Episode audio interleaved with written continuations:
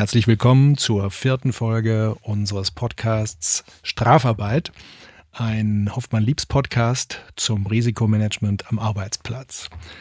Heute unser Thema Lug und Trug am Arbeitsplatz und am Mikrofon sind Kerstin Pallinger und Jörg Podel. Lug und Trug am Arbeitsplatz äh, kommt vor, und zwar in allen möglichen Varianten. So wie im normalen Leben ist der Arbeitsplatz auch kein besonderes Biotop, wo andere Menschen sind als im normalen Leben. Und äh, einige schillernde Fälle würden wir ganz gern hier mal vorstellen. Ich erinnere eine Geschichte sehr, sehr deutlich, die ich ganz am Anfang meines Berufslebens erlebte. Und zwar war das die Kollegin Dr. Nägele. Der Name ist natürlich verändert worden von mir.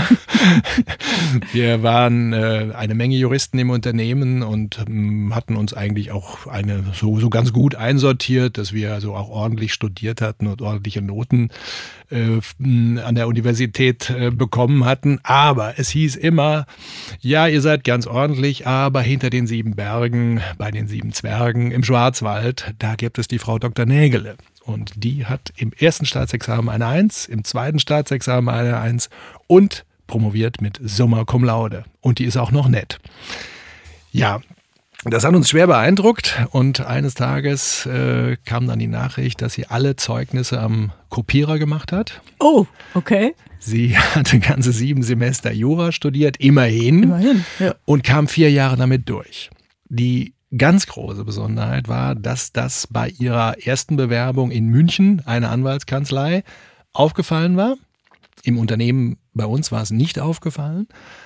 Und äh, da daraus ein Strafprozess sich entwickelte, mhm. Urkundenfälschung natürlich, ja, hatte sie dann äh, die Pflicht an der Haupt, an der, an der, am Haupttermin bei dem Landgericht in München äh, teilzunehmen. Hat sich dann also dafür einen Tag Urlaub genommen bei uns, ist hingefahren, hat dann eine Bewährungsstrafe bekommen und am nächsten Tag weitergearbeitet. Es ist unglaublich. ja. Es ist unglaublich.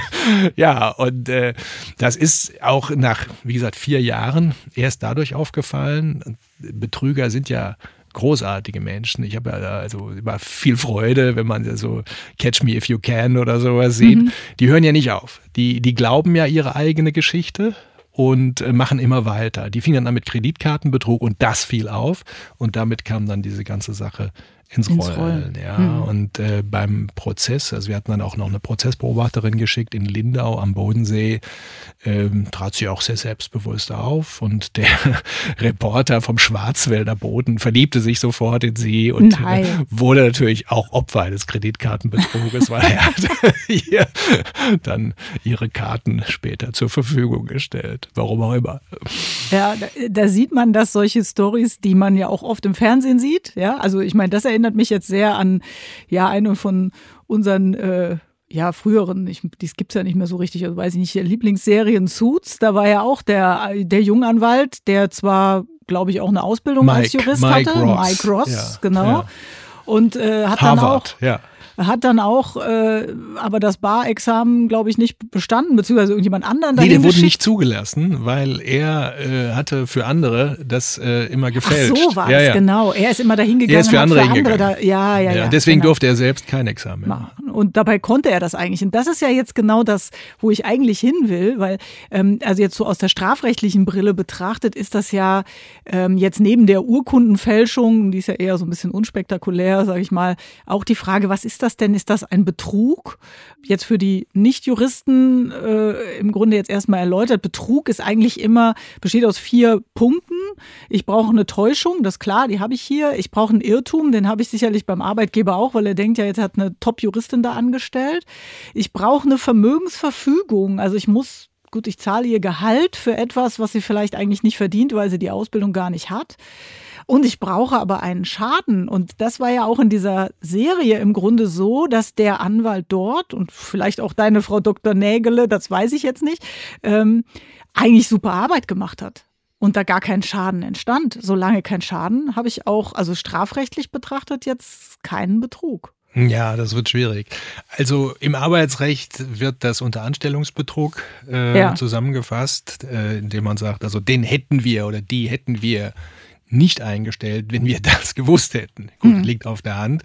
Führt dann dazu, dass nicht nur die Kündigung gerechtfertigt wäre, sondern sogar die Anfechtung des Arbeitsvertrages. Ah, auch ja. wenn Frau Dr. Nägele zum Beispiel gesagt hat, ich bin jetzt schwanger, ihr könnt mich nicht kündigen. Mhm. Ich habe ja einen, während der Schwangerschaft den äh, Kündigungsschutz, den absoluten, hätte man sagen können, dann fechten wir an, weil von Anfang an waren wir die Betrogenen hier, ja. die ähm, einem Irrtum aufgesessen waren. Und macht das jetzt einen Unterschied ähm, im Fall, wenn jetzt die Frau Dr. Nägele, sagen wir mal, ausreichend in den juristischen Staatsexaminer gehabt hätte und sie einfach nur die Note geändert hätte, aber sie hatte eigentlich den Abschluss?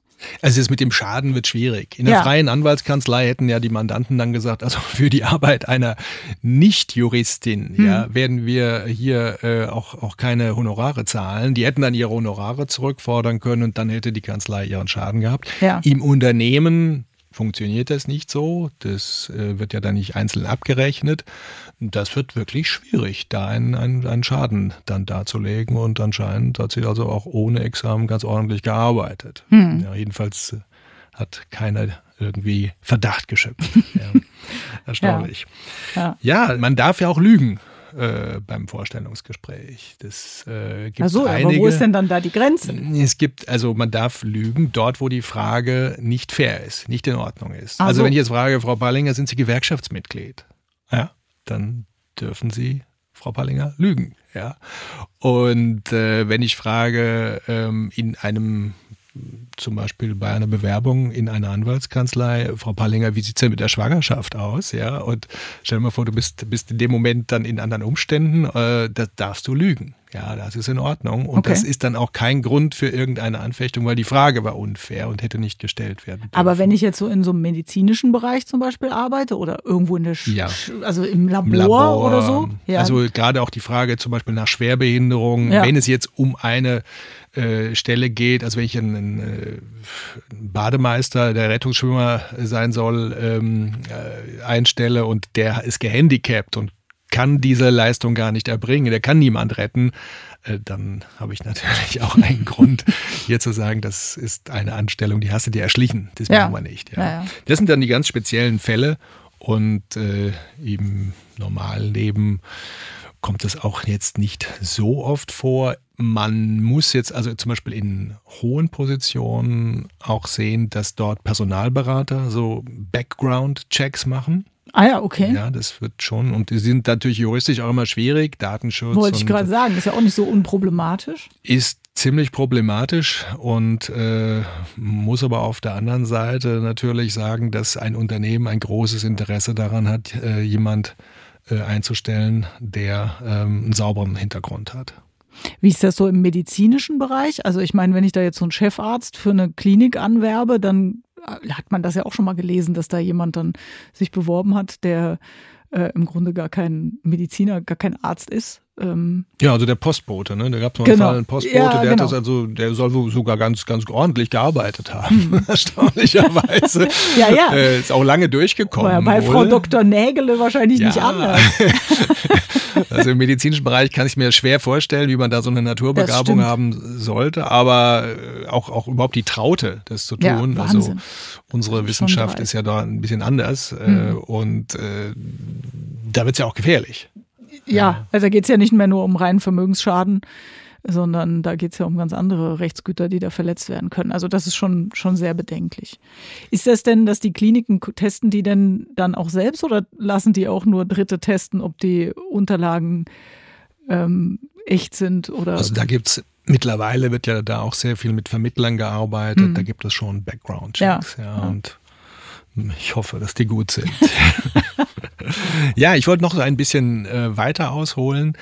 Das mit dem Lügen und Betrügen hat ja verschiedenste Facetten. Also ein schillernder Fall war das, ähm, das oder ist oft der Spesenbetrug. Ja. ja. Der Spesenbetrug ist äh, ein absoluter Klassiker, auch äh, oftmals der Aufhänger für Kündigungen. Da hatten wir den Fall, dass in einem Konzern ein Geschäftsführer in China platziert mhm. worden war, der dort die chinesischen Aktivitäten äh, leiten sollte und der war verheiratet, war Niederländer, verheiratet in, in glaube in Rotterdam und der hatte natürlich eine, ist natürlich Quatsch, der hatte eine chinesische Geliebte in Shanghai. Okay. So. Und äh, als er dann äh, zurückkehren wollte und sagte, also ich gehe doch zu meiner Frau zurück und die Heiratsversprechen der gegenüber der chinesischen Dame nicht eingelöst hat, hat die gesagt, okay, dann kommt jetzt die Whistleblower Hotline mhm. und äh, meldete, dass hier also erheblich äh, Spesenbetrug begangen wurde und auch Dinge des täglichen Bedarfs, auch so ihre persönlichen Hygieneartikel über äh, die Firmenkreditkarte bezahlt worden waren. Man fragt sich, wie kommt man auf so eine Idee? Aber die chinesischen Schriftzeichen waren halt hier für die Rechnungsprüfung sehr schwer zu entziffern. So, hat keiner so, kontrollieren können. Das gar nicht auffiel. Ja, und äh, so äh, gab es dann die süße Rache über die, über die Whistleblower-Hotline. Ja, ja. Wir haben ja mittlerweile auch eine gesetzliche Grundlage, jedenfalls Richtig. auf europäischer ja. Ebene, die, die äh, Whistleblower-Richtlinie, die in Deutschland nach zwei Jahren immer noch nicht umgesetzt ist. Mhm. Aber das ist ein anderes Thema. Da können wir, glaube ich, nochmal einen eigenen genau, Podcast zu machen. Denke ich auch. Mhm. Ja. ja. Sehr interessant sind natürlich auch bei unseren Freunden aus dem Vertrieb, ja, Reisen, also eigentliche Urlaubsreisen, die als Seminarreisen ausgegeben wurden. Also wir hatten da mal in Italien eine Sache, die äh, fuhren alle auf die Seychellen zum Seminar. also ein schöner Seminarort. Das war auch ziemlich gut.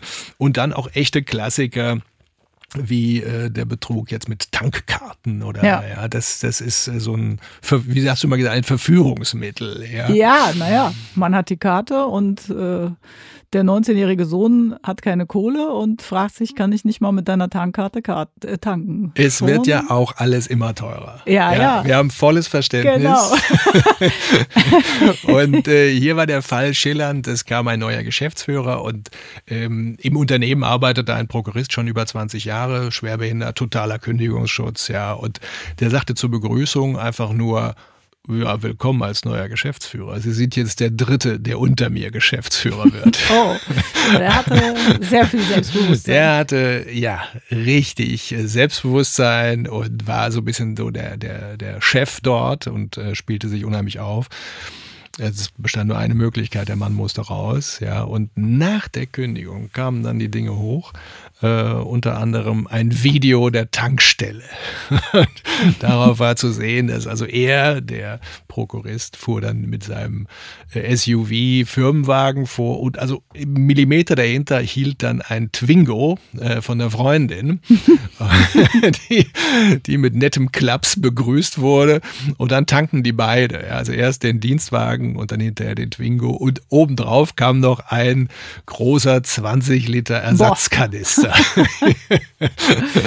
So, okay. und dann war die Kündigungsschutzklage dann auch also nicht mehr ganz so hart für uns. Ja, ja nicht schön. Ja. Weil Straftaten, das muss man jetzt arbeitsrechtlich klar sehen, Straftaten gegen den Arbeitgeber sind immer ein Kündigungsgrund an sich. Okay, auch schon die, die kleine Rolle Tesafilm oder äh, die zehn Briefumschläge, die ich mitnehme, weil ich zu Hause keine Fensterumschläge mehr habe, die sind im Grunde schon Grund genug, also, für eine Kündigung? Ja, da, gut, da hat sich die Rechtsprechung auch so ein bisschen gewandelt äh, in, in, in den letzten Jahren. Äh, es gab dann den, den sogenannten Bienenstichfall ja, mhm. und den Pfandbonfall. Ja. ja wo es um solche Kleinigkeiten ging. Da ist ein Graubereich, äh, wo man schon fast sagen kann, mh, nach besonders langer Betriebszugehörigkeit, sagen wir mal nach 10, 20 Jahren, ist das vielleicht ein bisschen krass. Ja? Hm. Wenn ihr Bäckereiverkäuferin ein altbackenes Stück Bienenstich am Abend einfach mal äh, sich, sich gönnt, ja, ja, da würde ich auch sagen, das ist vielleicht ein bisschen viel. Ähm, dann müssen es aber absolute Kleinigkeiten sein. Hm. Ja, sonst ist auch hier der Beweis, aha, da ist keine Loyalität, dem kann ich nicht mehr trauen. Und äh, oftmals sind das auch so Graubereiche, wo man nicht genau weiß, war es denn jetzt so oder war es nicht so. Dann ist man wieder in dem Bereich Verdacht. Ja, und äh, wir hatten da, glaube ich, in der allerersten Podcast-Folge auch intensiv über die Verdachtskündigung gesprochen. Mhm. Da muss man anhören, da muss man ähm, auch hier eine Möglichkeit der Stellungnahme geben und mal genau nachschauen, was da eigentlich tatsächlich passiert ist, weil so eine Überreaktion will das, Stra das Arbeitsrecht auch nicht. Aber das ist schwierig für den Arbeitgeber, glaube ich auch, weil da laufen ja auch Fristen. Das hatten wir damals auch schon angesprochen, aber hier an der Stelle erinnere ich mich auch an, an einen gemeinsamen Fall, den wir betreut haben, wo es noch kürzere Fristen gab wegen eines anderen Landes, was mit in eine Rolle gespielt ja, hat. Belgien. Belgien. Belgien war spannend, ja. ja. Also diese Ermittlungsmaßnahmen, die der Arbeitgeber dann einleitet, um so ein bisschen herauszufinden, was ist denn da dran an der Sache, die müssen unter Umständen sehr schnell gehen. Ja, wir haben da sehr enge Fristen, eine Frist von zwei Wochen, äh, um hier die Kündigung auszusprechen. Nachdem man das Ereignis erkannt hat, muss innerhalb von zwei Wochen die Kündigung inklusive Anhörung des Betriebsrats, wenn es einen gibt, geschehen. Hm. Sonst ist es zu spät. Dann kann man nur noch ordentlich kündigen mit der normalen Kündigungsfrist. Und äh, wir hatten diese super Herausforderung in Belgien, das also eines der arbeitnehmerfreundlichsten ja. Länder der Erde sein muss. Äh, da konnte man also nur kündigen mit einer Frist von drei Tagen. Ja, und äh, es war dann so, dass alle uns sagten, also hier äh, kündigt man entweder zu früh, ja, dann ist die Sache noch nicht ausermittelt und man hat den Grund noch nicht richtig auf dem Tablett, oder zu spät. Dazwischen gibt es eigentlich gar nicht. Ja, das ging ja so weit, dass andere gesagt haben, das kann man vergessen, das sollte man so gar nicht machen irgendwie haben wir Glück gehabt, glaube ich. Wir haben den Zeitpunkt ja, wir haben es irre gut gemacht, glaube ich. Ja, ja, wir, ja. ich glaube, es ist auch ein bisschen Glück gewesen. Ähm, aber gut, äh, sei es drum. Also das ist äh, offensichtlich in einigen Ländern deutlich schwieriger als ähm, hier in Deutschland.